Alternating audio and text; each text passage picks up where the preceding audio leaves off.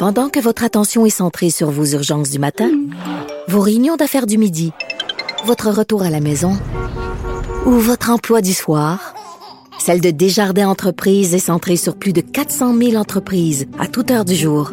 Grâce à notre connaissance des secteurs d'activité et à notre accompagnement spécialisé, nous aidons les entrepreneurs à relever chaque défi pour qu'ils puissent rester centrés sur ce qui compte, le développement de leur entreprise. Vous écoutez Que Dieu bénisse l'Amérique. avec Vincent Dessureau. Aujourd'hui, dans l'Amérique 101, on visite une période difficile de l'histoire américaine. Entre 1930 et 1940, une série de tempêtes de poussière et de sable vont frapper les plaines du Midwest américain jusqu'au Canada. Euh, le centre de ces problèmes s'appellera le Dust Bowl, comme le chantait Woody Guthrie dans le Dust Bowl Blues.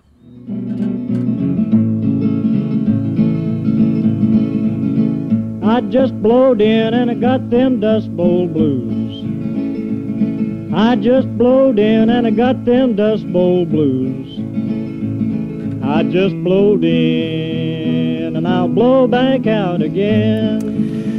Alors, une série de tempêtes, euh, ça peut poser problème. Imaginez-vous des tempêtes de sable monstres, tempêtes de poussière qui se voient à des kilomètres et euh, qui s'attaquent aux cultures, qui détruisent les champs, qui abîment les sols, qui arrachent des cultures, euh, qui vont carrément ensevelir des terres agricoles de poussière. Cette catastrophe agricole va causer l'exode de milliers de personnes du milieu agricole vers les villes.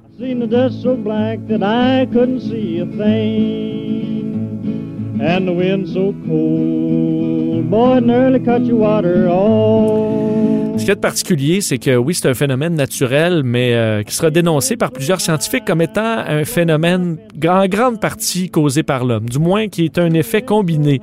Euh, causé par de l'agriculture intensive sans technique de prévention de l'érosion, euh, des sols qui absorbaient carrément plus d'humidité, qui n'étaient plus retenus par aucune racine, qui va mener quand même à des euh, changements au niveau du gouvernement des États-Unis pour protéger davantage les sols et mieux les conserver.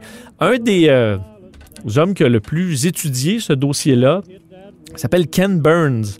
Euh, documentariste de l'histoire de la guerre civile américaine qui blâmait clairement euh, les humains pour euh, cette série de problèmes. Et euh, lui raconte que tout ça a commencé en 1932 avec une sécheresse comme on avait rarement vu auparavant. Mais il faut dire que dans le Midwest américain, si on remonte 10 ans auparavant, il n'y avait pratiquement pas de culture qui se faisait dans ce coin-là. Des pâturages, il n'y avait pas de grands étangs, de champs, on peut dire.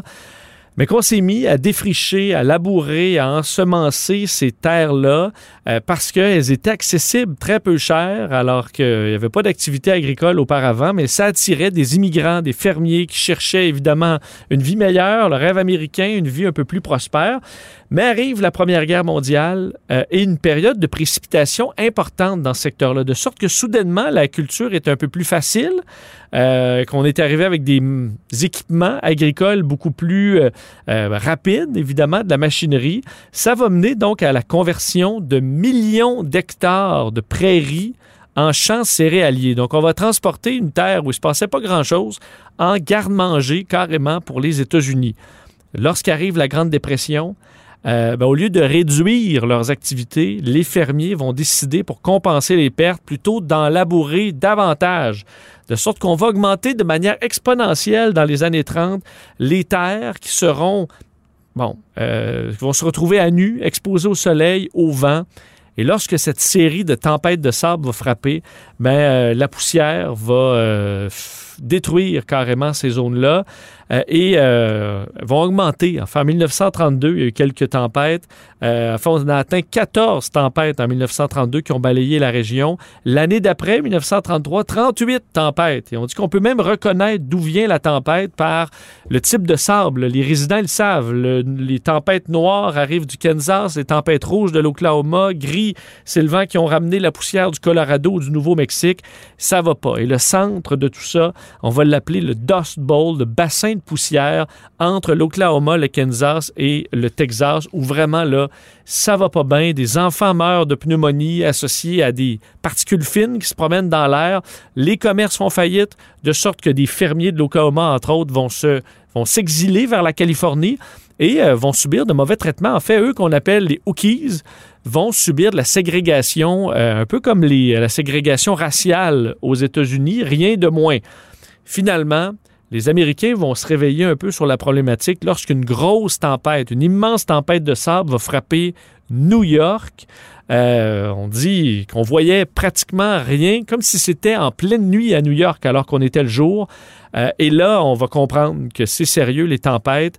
En 1934, cette tempête a laissé 12 millions de tonnes de poussière sur euh, les grandes villes de l'Est comme New York, Washington, même des bateaux qui sont au large à 500 km de la côte auront de la poussière.